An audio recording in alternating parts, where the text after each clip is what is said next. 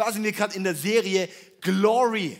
Glory. Das finde ich Hammer. Zum einen das Design und zum anderen die Serie. Und zwar, weil das ist, Glory heißt im Endeffekt Herrlichkeit. Ja, und Herrlichkeit ist vielleicht ein bisschen ein Begriff, ein ausgelöschter Begriff, wo man nicht so viel mit anfangen kann, wenn man so den Begriff einfach nur hört. Ich konnte eigentlich lange gar nichts mit anfangen. Ich habe einfach gedacht, Mann, die Herrlichkeit ist halt Herrlichkeit einfach. Ja, irgendwie so, war halt wie ein Wort, wie, wie viele andere Worte. Und dann irgendwie, als, als ich gemerkt habe, hey, jetzt fängt Gott an, äh, in meinem Leben zu wirken auf eine neue Art und Weise. Wieso? Ich bin immer so Leben lang so und so und so, so gelaufen, so mit Gott immer mehr. Und dann plötzlich war so ein Moment, wo ich wie so erkannt habe, was es bedeutet, in Gottes Gegenwart zu laufen. Dass ein Unterschied ist zwischen einem, einem, äh, zwischen einem christlichen, sich Christ zu nennen und so ein bisschen so zu laufen, mal und mal nicht, on-off sondern in einen, in einen Prozess zu gehen, wo Gottes Gegenwart ein, ein, ein, Dauerzustand im Leben wird. Dass Gottes Gegenwart, dass er hier ist, dass er da ist, dass ich ein, ein, ein, eine Gewissheit und ein Gefühl von Erfüllung habe, dass ich eine Hoffnung habe tief drin, die mich so beflügelt, dass Dinge passieren, dass ich zu Dingen fähig werde, die ich selber gar nicht im Griff habe. Und es ist im Endeffekt dort, wo was Gottes Herrlichkeit auch irgendwo heißt, dass Gottes Herrlichkeit, Gottes Größe, Gottes unglaubliches, im Endeffekt heißt Herrlichkeit die Schwere des Glanzes Gottes. Die Schwere des Glanzes Gottes, sozusagen einfach so, boom, ja, in, im, und zwar wir finden in der Bibel, finden wir, dass die Herrlichkeit Gottes gesehen werden kann. Dass, die, dass man sie sehen kann, die Herrlichkeit Gottes. Und zwar tritt er ganz häufig auf in einer Wolke als Beispiel. In der Wolke. Da habe ich ungefähr 20 Bibelstellen hier aufgeschrieben, die ich aber jetzt nicht bringe. Die werde ich in den nächsten Wochen noch immer wieder einfließen lassen.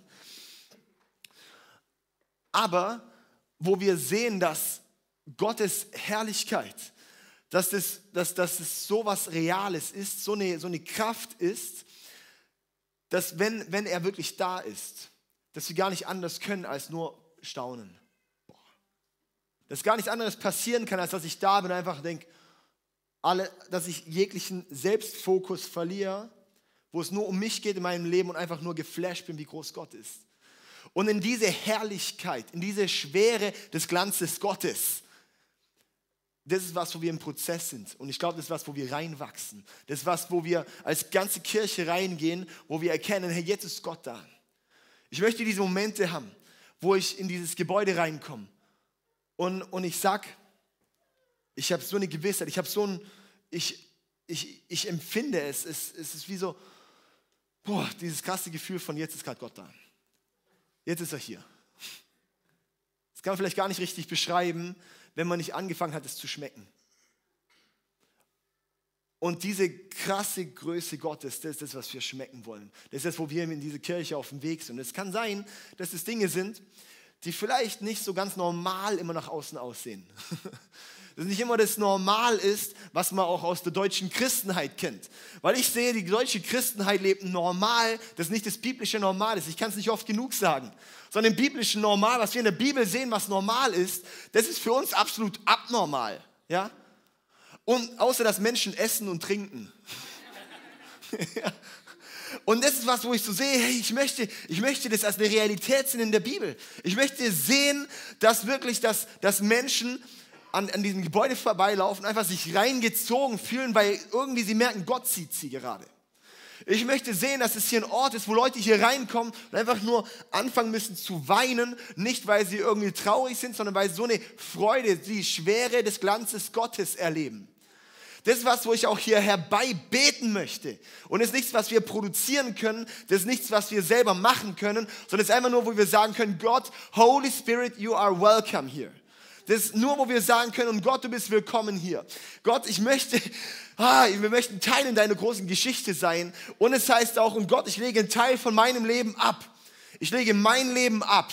Die Dinge, wo es nur um mich geht. Und ich fokussiere mich auf dich, weil es um dich geht. Und das ist, wo wir heute in der Taufe sind. Weil das genau die vier Leute, die das heute sich entscheiden, sich taufen zu lassen, die gehen ganz gewissen Schritt da rein, wo es heißt, und ich folge diesem Jesus nach.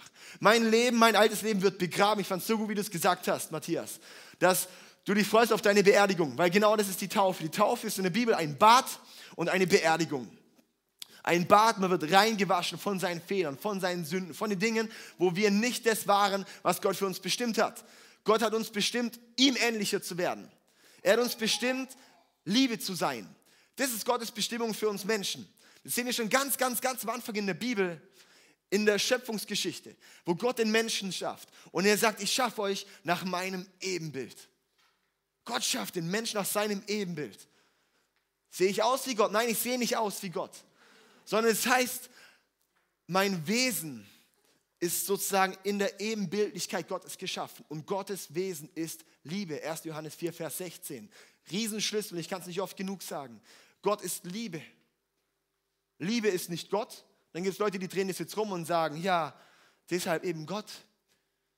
Ja, ich, hab, ich will einfach nur Liebe. Und dann ist es mein Gott. Liebe darf nicht unser Gott werden. Das ist auch wichtig. Nicht, dass Liebe unser Gott wird, sondern dass unser Gott Liebe ist und ich mich entwickle, wie Gott ist. Okay? Und dass unser Wesen eben wieder dorthin entwickelt wird. Das ist eben so ein komischer Trend aktuell, ja, so dieses äh, äh, Flower, Powder Flower Power Reloaded, ja, so dass dann, dass dann Leute sagen, yeah, einfach nur alle happy clappy, meine Liebe ist, äh, mein, mein Gott ist einfach die, die Liebe. Ja, und dabei bringt man die PSE nicht auf die Straße, weil man liebt nur die, die derselben Meinung sind, wie man selber ist. Okay, aber egal, anderes Thema. Uh, okay, gut. Und zwar Taufe. Ich liebe das, das, das Bad, wo wir reingewaschen werden von unseren Fehlern, von unseren Sünden, genau von diesem Getrenntsein von Gott. Diese Fehler, diese Selbstzentriertheit, dieser Egoismus, das trennt uns von Gott. Weil Gott ist Liebe. Wir können nur mit Gott sein, wenn wir auch Liebe sind. Und Liebe zu sein bedeutet, ich schaue nicht auf mich, sondern Liebe, 1. Korinther 13, verschenkt sich. Liebe schaut nicht auf sich selbst, schaut nicht nach seinem eigenen Wohl, sondern gibt. Und das ist im Endeffekt das Bad. Wir werden reingewaschen und dann eben auch die Beerdigung. Das finden wir auch in der Bibel dass, es, dass die Taufe wie eine Beerdigung ist. Der alte Mensch, der Mensch, der sozusagen in diesem Zustand getrennt von Gott zulaufen. In diesem Zustand, ich bin nicht Liebe. Das ist das Wesen vom Menschen. Das ist das Wesen von den Menschen heutzutage, die laufen ohne Gott. Denen ihr Wesen ist, ich bin getrennt von Gott. Ihr Wesen ist, ich bin egoistisch eigentlich. Auch wenn Leute versuchen, Liebe zu produzieren, aber die ist nie in dieser göttlichen Dimension, die wir eigentlich haben könnten. Die ist nie in dieser kompletten Selbstlosigkeit, sondern ist immer mit einer Bedingung. Und dieser alte Mensch, der Mensch, der getrennt läuft von Gott, der wird beerdigt. Und wir lesen im Johannes 3, Vers 3, wo Jesus sagt, wer nicht von neuem geboren wird, kann nicht mit Gott laufen. Im Endeffekt so zusammengefasst. Kann nicht zu Gott kommen. Wer nicht von neuem geboren wird, dann fragt der Nikodemus, was heißt das? Muss ich jetzt irgendwie wieder in die ja auch meine Mutter gehen, dass ich wieder geboren werden kann. Da bin ich ein bisschen groß dafür. Und wo eben Jesus sagt, nein, aus Wasser und Geist sollst du getauft werden, äh, äh, wieder neu geboren werden. Und das ist im Endeffekt, was die Taufe dort ist. Das ist sozusagen die Beerdigung vom Alten und die Geburt vom Neuen. Ja? Das ist die, die Beerdigung von dem alten Mensch, der, der nach sich selbst schaut und der Auferstehung wieder zack, verbunden mit Gott zu sein. Und dann in diesem Ding weiterzulaufen. Wo wir in eine Autorität kommen. Weil der Heilige Geist dann in uns kommt.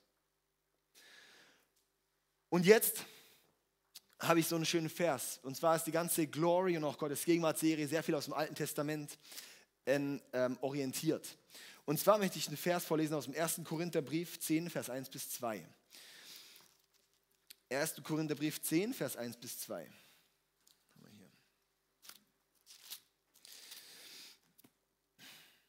Liebe Brüder, also nur für die Männer jetzt, nee, und Schwestern, Damen und Herren, vergesst nicht, was vor langer Zeit unsere Vorfahren in der Wüste erlebt haben.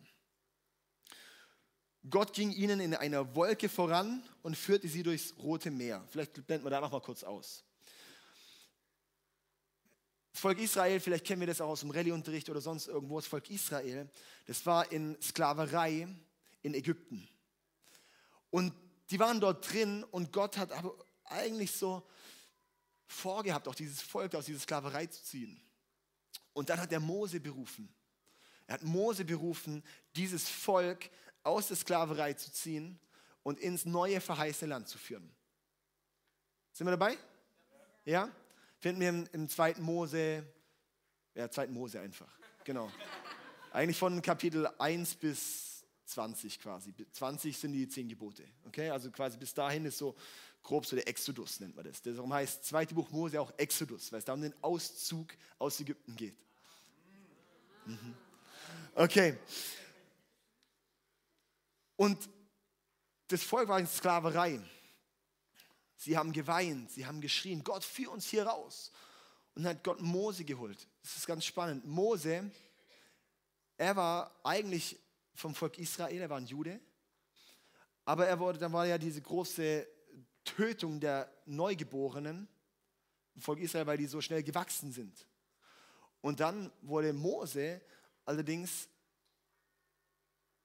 sozusagen in, in, in, den Fluss gelegt, in so einem Schilfkörbchen und hat ihn die, der Pharao, ist er quasi beim Pharao aufgewachsen. Beim Pharao, beim König damals. Und dort ist er aufgewachsen.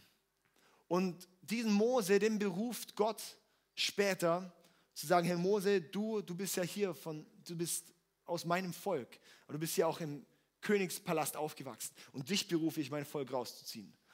Und Mose sagte, ich kann doch gar nicht reden. Pharao, lass mein Volk ziehen. Ich kann gar nicht reden, Gott, du musst irgendwas tun. Und dann hat er gesagt, ja, ich werde schon schauen nach dir. Und dann hat wirklich Mose das Volk dann angeleitet, aus dem, aus dem, Land, Israel, äh, aus dem Land Ägypten rauszuziehen. Und das Spannende ist, dass als ein Gedanke einfach, warum, warum war das Mose? Und das ganze Volk Israel, die hatten alle so eine Opfermentalität. Die standen alle dort und die, waren, die hatten eine Sklavenmentalität. Sie waren die Sklaven.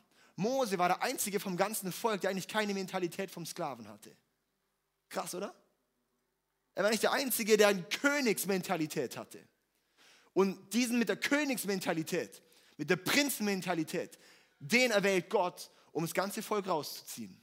Finde ich extrem spannend, auch vielleicht für uns auch. Mit einer Opfermentalität können wir laut schreien und sagen, hey Gott, was ist los? Aber mit einer Prinzmentalität haben wir die Power auch rauszugehen und in was Neues reinzugehen. Und dann geht das Volk, sind ja diese zehn Plagen, vielleicht kennen wir das auch, die zehn Plagen, die dann waren, oder? Verschiedene Plagen.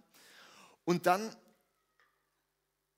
sagt der Pharao tatsächlich, okay, ich lasse das Volk ziehen, ihr könnt in die Wüste gehen wie auch immer halt gehen.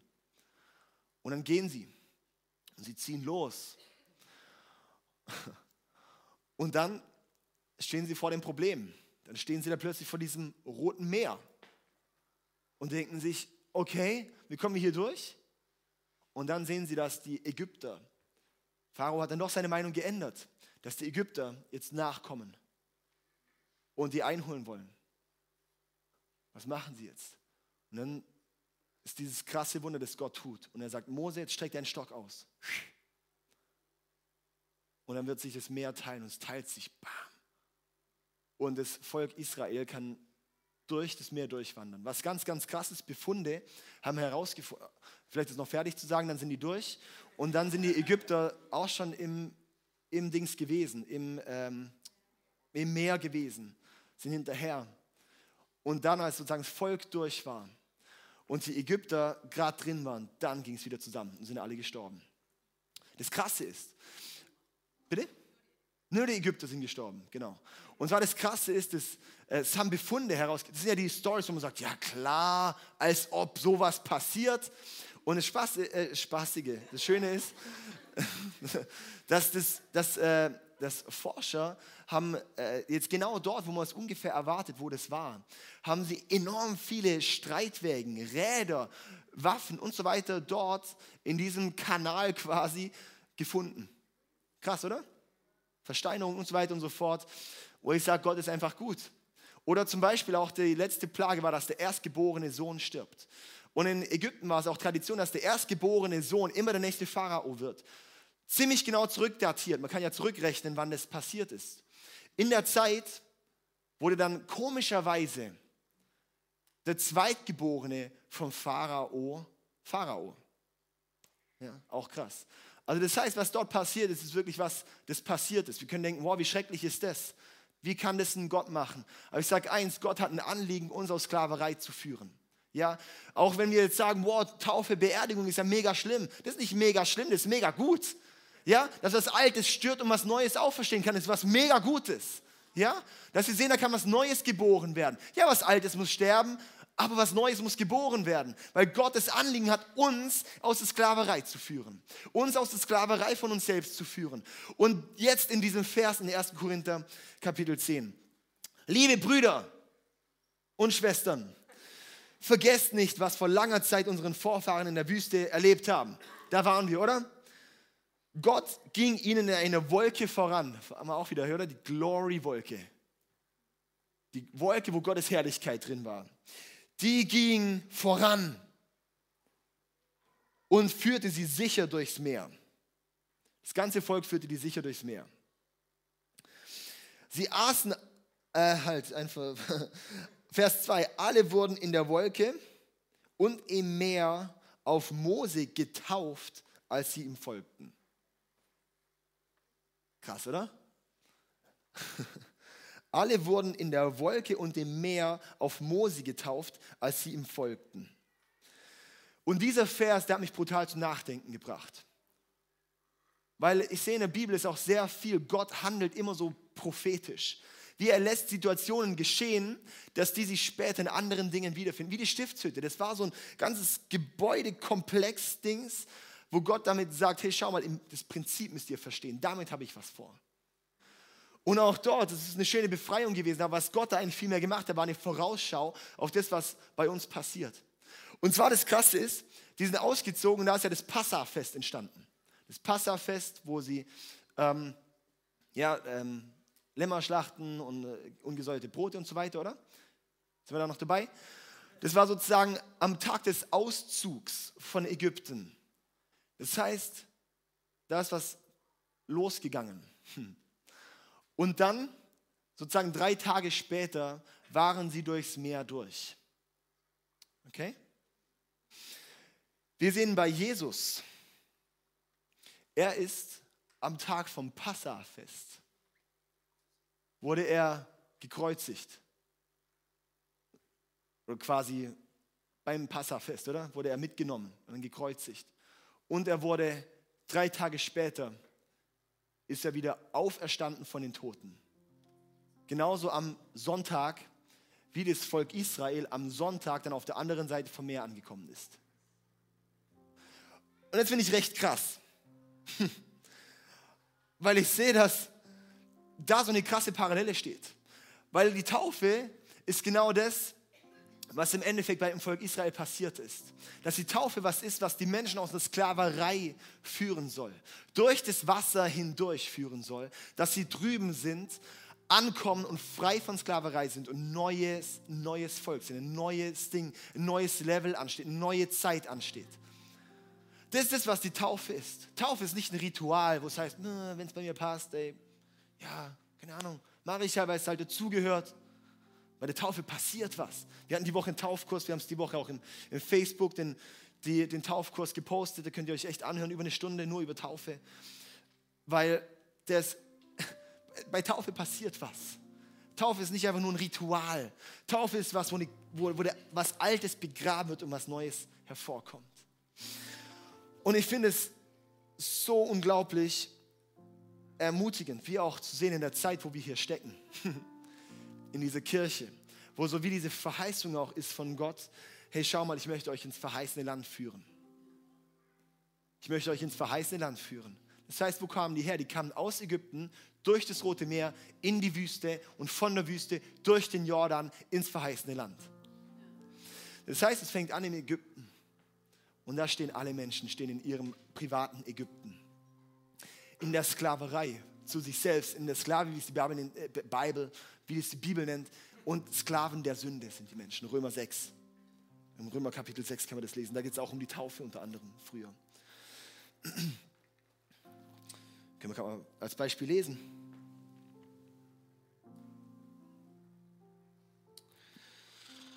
Vers 20, Römer 6, Vers 20. Damals wart ihr Sklaven der Sünde und kanntet keine Gerechtigkeit. Was waren die Folgen? Nichts Gutes. Denn heute schämt ihr euch für das, was früher getan habt. Es führte zum Tod. Doch nun seid ihr aus der Macht der Sünde befreit und seid Diener Gottes geworden. Jetzt tut ihr das, was zu eurer Heiligung führt und euch das ewige Leben bringt. Denn der Lohn der Sünde ist der Tod, das unverdiente Geschenk Gottes dagegen ist das ewige Leben durch Christus Jesus, unseren Herrn. Und das Spannende ist, ewige Leben ist nicht erst, wenn wir tot sind im Himmel, sondern das ewige Leben fängt ab jetzt für immer an. Wir denken häufig, oh, ich möchte mit Gott leben, weil ich dann mal in den Himmel komme. Nee, es fängt hier an. Nicht nur, dass ich in den Himmel komme, sondern der Himmel in mich kommt. Das ist das Prinzip von Gott. Wow, und ich finde es einfach so unglaublich kraftvoll hier wirklich das zu sehen, dass Gott uns, dass Gott dich aus der Sklaverei führen möchte. Ich weiß nicht, ob du schon mit Gott lebst, ob du schon, und ich rede nicht von Kindertaufe. Kindertaufe ist kein Bad, das ist ein Beträufeln. Taufe heißt tauchen. Klar, vielleicht hat man nicht getaucht, aber das ist ein bewusster Akt. Wir müssen es ja wollen, oder? Ich sage jetzt keinem hier, du musst dich jetzt taufen lassen. Und bam, ich taufe dich. Nein, ich will nicht, doch. Das ist Kindertaufe. Sorry, das finde ich brutal hart. Wenn Leute sagen, hey, das ist voll meins, ey, ich fühle mich jetzt richtig angegriffen, tut es mir leid. Weil ich möchte keinem da was vorschreiben, was er machen soll. Aber das ist mein Verständnis. Ich akzeptiere jeden, der es anders sieht. Aber das ist mein Verständnis von Taufe, was ich in der Bibel sehe. In 31 Stellen in der Bibel. Es gibt keinen ungläubigen, bewusst getauften, äh, keinen ungläubigen, nicht bewusst getauften in der Bibel. Es geht immer zusammen. Es gehört immer zusammen. Wenn ich mit Jesus lebe, gehört Taufe dazu. Wenn ich mit Jesus leben möchte, aber mich nicht taufen lasse, frage ich mich, willst du wirklich Jesus nachfolgen? Weil wir haben nicht verstanden, dass was Altes sterben muss. Taufe heißt, ich lass was Altes sterben. Wenn du sagst, ich möchte Jesus nachfolgen, aber ich bin nicht bereit, meinen alten Mensch zu begraben, dann willst du Jesus nicht nachfolgen. Matthäus 16, Matthäus 16, Vers 24, da sagt Jesus, wer mir nachfolgen will. Wir schreien alle, yeah, Jesus, ich möchte dir nachfolgen. Der verleugnet sich selbst, nehme sein Kreuz auf sich und folge mir nach. Also lass uns auch nachfolgen, wenn wir sagen, Gott, ich möchte dir nachfolgen. Ich als so ein Ding, einen wichtigen Schritt. Und warum, ich glaube, warum wir Taufe ver verloren haben, die Bedeutung, weil wir verloren haben, zu verstehen, dass hinter Taufe ein Tod von was Altem steckt dass da was Todes begraben wird.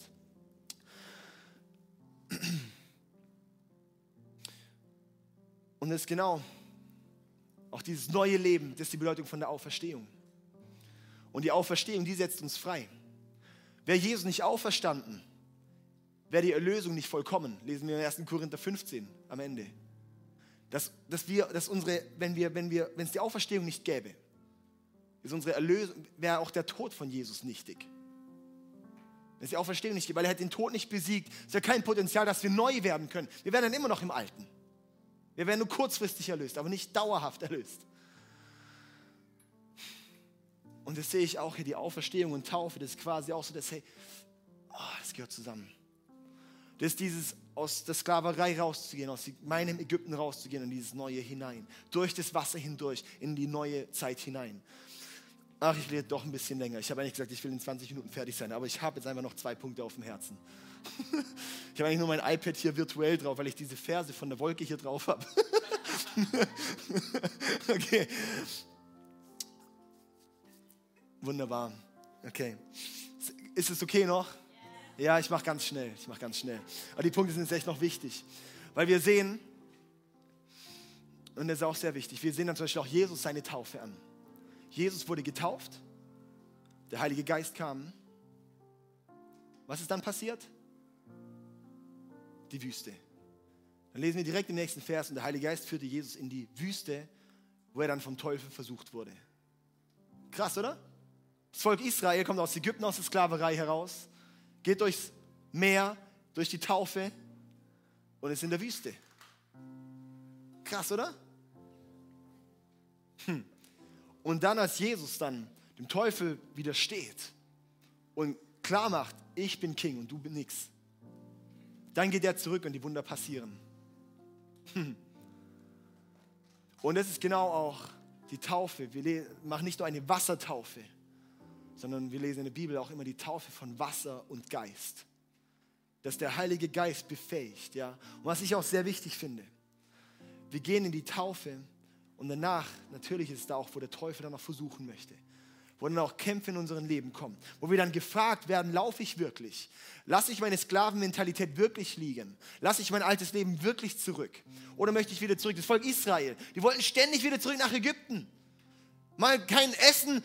Warum hast du uns hier rausgeführt? Wir werden alle sterben. Ich will wieder zurück nach Ägypten. Mann, wie oft sind wir so? Wie oft wollen wir wieder zurück in unsere alten Menschen? in die alten Dinge, wer wir eigentlich gar nicht mehr sind und wollen da rein. Und wir fangen an, die alten Muster wieder anzunehmen. Und ich denke so, meine Güte, Gott hat uns freigesetzt. Gott hat uns den Heiligen Geist gegeben, dass das Neues passieren kann, dass das Neues entstehen kann. Und er sagt, komm und nimmt es an. Und wir stehen dort und heulen uns die Backen aus. Ah, und dann wirklich, und ich glaube echt, das ist so wichtig, dass wir anfangen, das Neue anzunehmen. Das Neue anzunehmen. Römer 12, Vers 2. Denn durch Veränderung unserer Denkweise werden wir in neue Menschen verwandelt. Durch die Veränderung unserer Denkweise werden wir in neue Menschen verwandelt.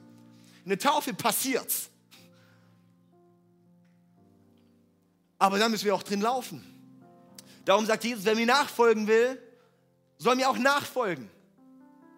Nicht nur wer mir nachfolgen will, soll yay schreien, sondern wer mir nachfolgen will, soll mir auch nachfolgen. Yes, soll auch das annehmen, soll auch diese neue Denkweise annehmen, soll das neue, die neue Identität annehmen, was es heißt. Wow! Und wisst ihr, was krass ist? Wir lesen hier, dass die Wolke, dass die Wolke vorausging und sie wurden durchs Rote Meer und durch die Wolke getauft. Auf Mose. Warum auf Mose?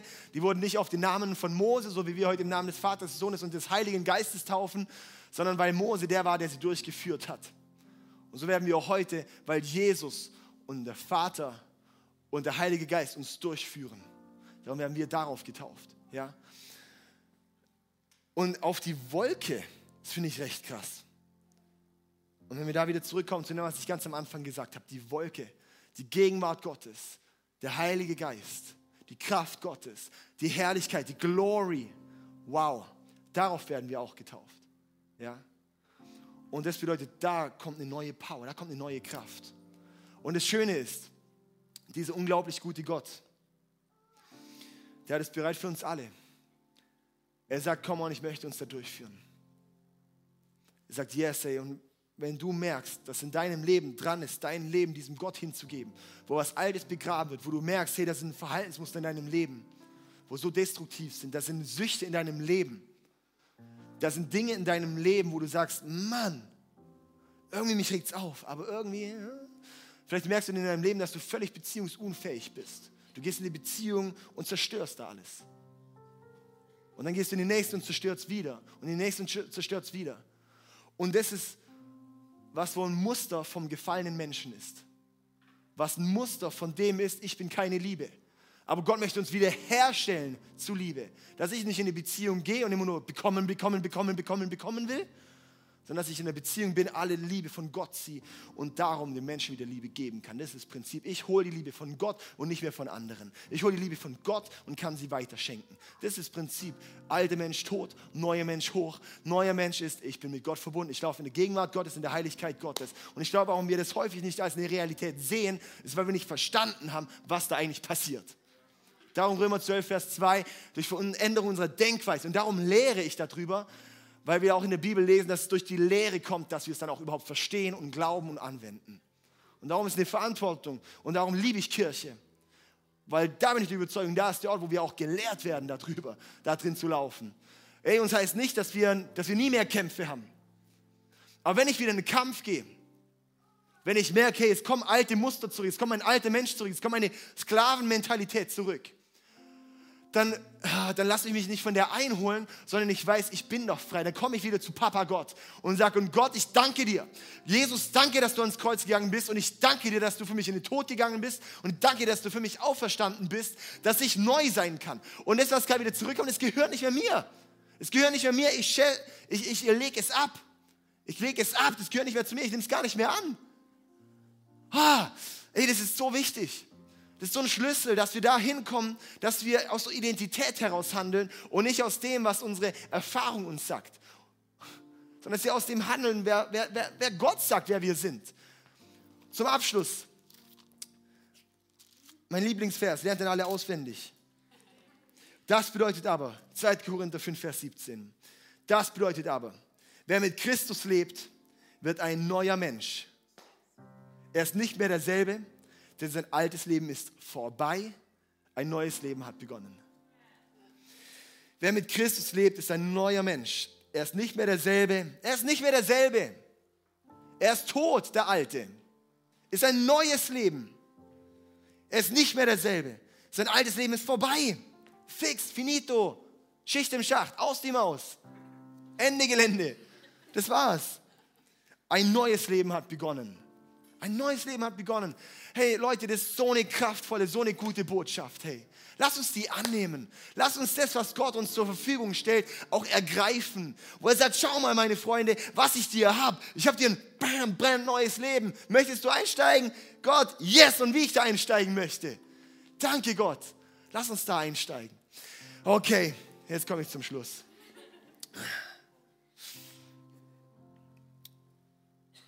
Ja, jetzt komme ich zum Schluss. Okay, lass uns die Augen schließen, meine Freunde. Ah.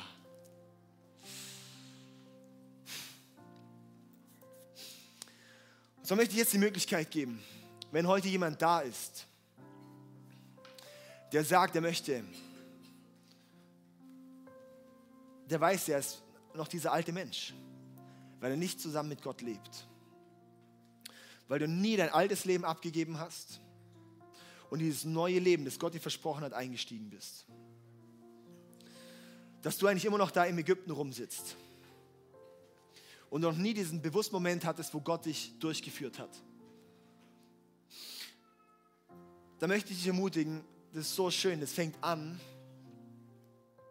mit dem Akt der Umkehr. Das nennt die Bibel auch Buße.